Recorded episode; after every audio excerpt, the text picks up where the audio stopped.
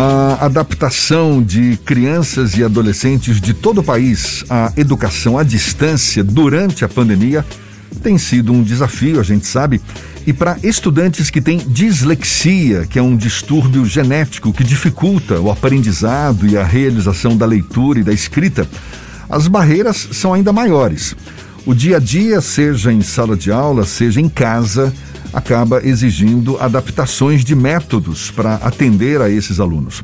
Aqui no estado, aqui na Bahia, a Dislex Bahia, a Associação Baiana de Dislexia, trabalha exatamente no apoio a pais e a pessoas com dificuldades de aprendizagem. Pois a gente fala mais sobre o assunto e conversa agora com a fundadora da Associação Baiana de Dislexia, a Dislex Bahia, Priscila Garrido, nossa convidada Issa Bahia. Seja bem-vinda, muito obrigado por aceitar nosso convite. Bom dia, Priscila. Bom dia, Jefferson. Bom dia, Fernando. Muito obrigada pelo convite da Tarde FM para estar com vocês hoje falando um pouquinho sobre a dislexia e a Associação Dilex Bahia. Então, primeiro fala para a gente como é que se dá esse apoio a pais, a pessoas com dificuldades de aprendizagem, a pessoas com essa dislexia, esse distúrbio genético. Como é que funciona o trabalho de vocês? Bom, nós somos uma, uma associação de pais, né? E eu fundei essa associação junto com outras mães para que a gente possa auxiliar as famílias e as pessoas com dislexia. Né? Trabalhamos com a disseminação da causa, levando conhecimento para todos é, como apoiar os filhos, como apoiar os alunos. Então, fazemos também trabalho nas escolas, levando conhecimento da dislexia aos professores.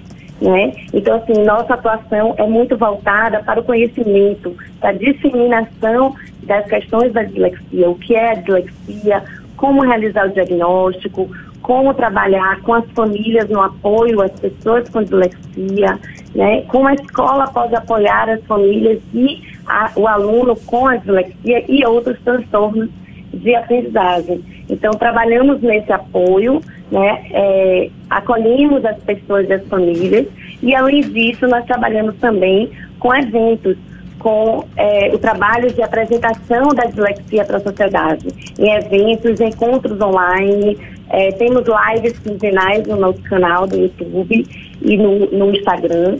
E também fazemos é, eventos é, tanto online quanto presenciais. Agora, na pandemia, a gente está nos eventos online por enquanto.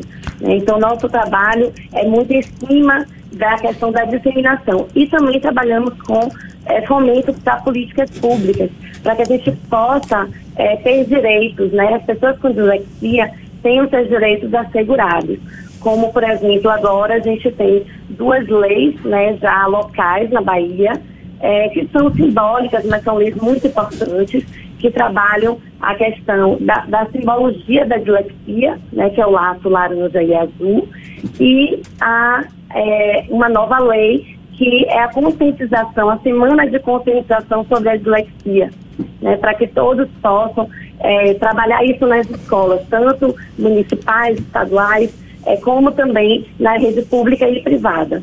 Como é que você avalia, Priscila, a capacidade das escolas de lidar com essa, com essa situação? Tudo bem que muitas escolas ainda estão no formato remoto, formato online, mas mesmo nessas condições, com alunos que têm essa dislexia, você avalia capacitação? Você identifica capacitação nas escolas para lidar com essa situação? Olha, isso realmente é a nossa grande questão hoje. É muito difícil a gente identificar realmente é, os professores capacitados.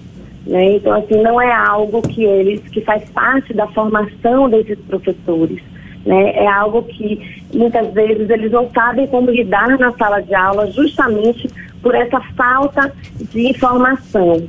Né? Então, em função disso, nós justamente trabalhamos essa questão das políticas públicas para que esses professores sejam capacitados e também levamos às escolas o conhecimento sobre a causa, sobre como identificar, como perceber, por exemplo, que uma criança ou um aluno possa estar tendo possa ter um transtorno de aprendizagem, porque assim, o que acontece? Muitas vezes a criança está passando por uma dificuldade temporária, então, isso é, é, é identificado, mas o, a porta de entrada é o professor. Então, o professor precisa perceber, existem alguns sinais da dislexia, eles podem identificar esses sinais e orientar os pais a fazer um encaminhamento adequado para o diagnóstico e, em seguida, a intervenção dessa criança, desse aluno.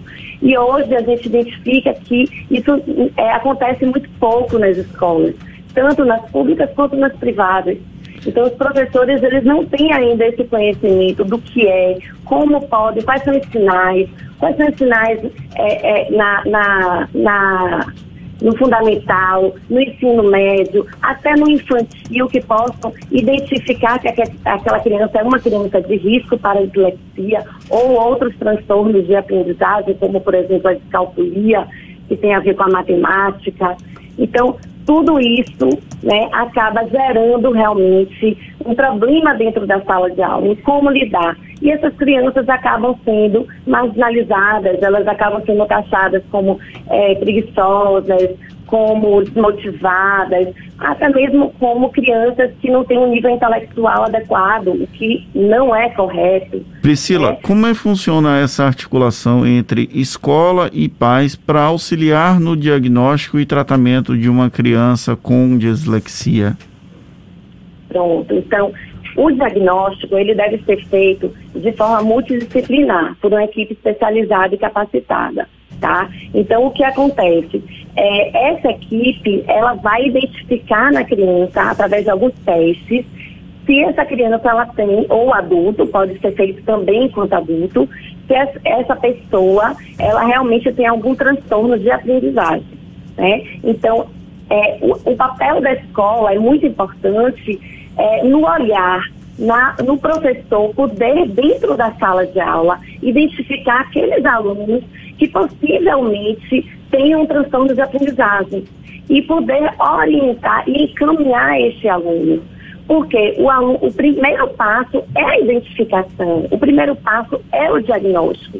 Eu digo que o diagnóstico, ele é libertador, ele é algo que é ponto de partida, ele não é um rótulo. Ele é algo que, a partir deste ponto, é, serão possíveis intervenções, serão possíveis estimulações de uma equipe de profissionais capacitados para isso. E o ponto de partida é onde? A observação dos pais em casa, no apoio escolar, mas principalmente dos professores na escola, para que possam identificar possíveis sinais e direcionar aquela criança.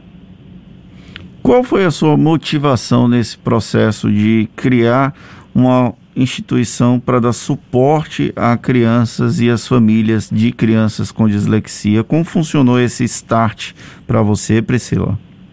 Pronto, começou comigo, que eu tenho dois filhos, e o meu filho caçula, ele hoje está com 15 anos, mas quando ele estava com em torno de 5 a 6 anos, a gente começou a identificar algumas questões que são sinais é, precoces, vamos dizer assim, iniciais da dislexia. Então, ele começou com é, realmente questões em relação à memorização, memória de curto prazo. Ele não conseguia é, gravar facilmente as cores.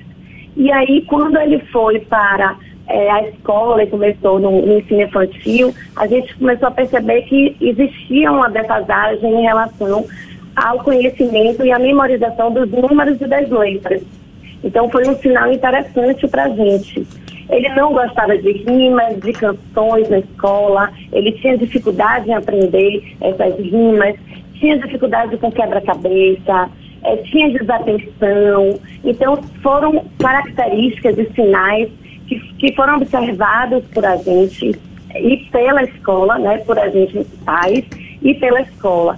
A partir daí, a gente começou a entender tentar entender o que é que acontecia. Procuramos um, neuro, um neurologista, um neuropediatra, e que falou a primeira vez para a gente de uma possível dislexia, mas que isso só poderia ser identificado muito mais adiante, diagnosticada, confirmação de um diagnóstico após a alfabetização. Então, mas a partir daí foi importantíssima essa observação nossa, porque nós começamos a estimular. Nós colocamos o psicopedagogo que começou a fazer estimulações para ele. Então ele começou a ser acompanhado, o que permitiu que ele tivesse um desenvolvimento, né, um estímulo de desenvolvimento relativamente precoce em relação a outras pessoas que descobrem a dislexia já com 9, 10, às vezes 12 anos de idade. A criança já está com um atraso muito grave na leitura e na escrita, o entendimento de texto já está muito dificultado também. Então, com essa, nosso, com essa experiência nossa, positiva, e também com a experiência negativa em relação a procurar especialistas, quem é que pode fazer diagnóstico, quais, qual escola é melhor para que ele possa se adaptar. Enfim, todos esses questionamentos que surgiram na família, é, nós buscamos né, outras mães que estivessem passando pelo mesmo, pela mesma situação, para que a gente pudesse trocar ideias. E aí a gente fundou, eu fundei junto com essas mães iniciais, a Dislex Bahia, que é a Associação Baiana de Dislexia. Então, a partir da nossa experiência e para que a gente possa levar isso é, à comunidade, para que a gente possa levar isso a outros pais e esses pais realmente sejam direcionados, sejam acolhidos, porque muitos pais chegam muito, é, com a autoestima também baixa, a criança já com muito tempo de defasagem na leitura escrita, né? E aí vem a questão também emocional da criança.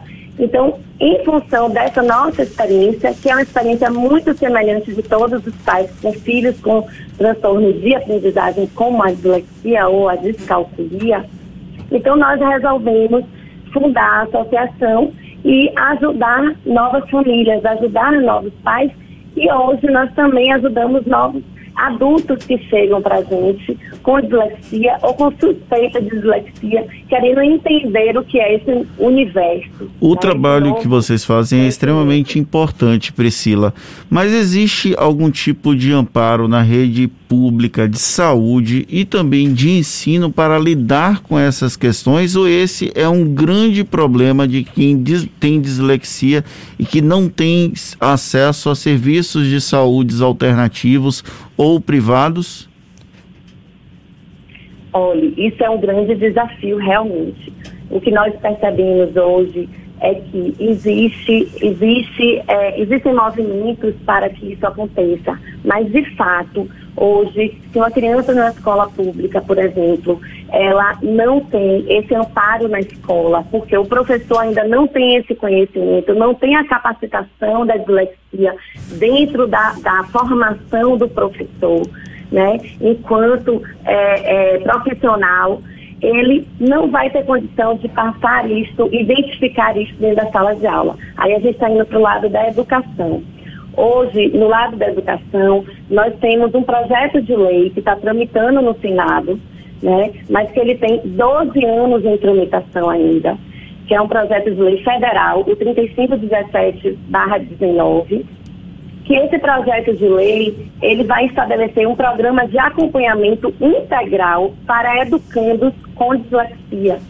Então, é um projeto muito, muito importante para a gente, né? E que em breve, muito em breve, vai para votação no Senado. E nós estamos torcendo para que ele seja aprovado.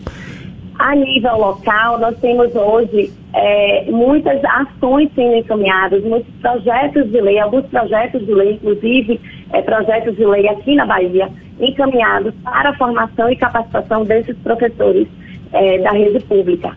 Porém, eles ainda não são, não são leis, né? Então a gente ainda não tem como trabalhar em cima de uma execução dessas leis. A gente, nós sentimos hoje muita dificuldade as escolas trabalham com a inclusão, mas a inclusão de forma geral, né? É o direito de todo aluno, que todo aluno tem na inclusão. Então, eles trabalham de uma forma muito ampla, mas não existe ainda, por exemplo, um trabalho específico para transtornos de aprendizagem. Priscila. Né? Então, o aluno é colocado numa sala complementar, num horário complementar, mas como inclusão de uma forma geral, com outros tipos de transtornos. Para a gente encerrar, Priscila, como é que as pessoas, os interessados em geral, podem ter acesso à Dislex Bahia, a Associação Baiana de Dislexia? Pronto. Nós temos nosso site, o www.dislexiabahia.com.br. Lá temos muitas informações e um canal de contato também.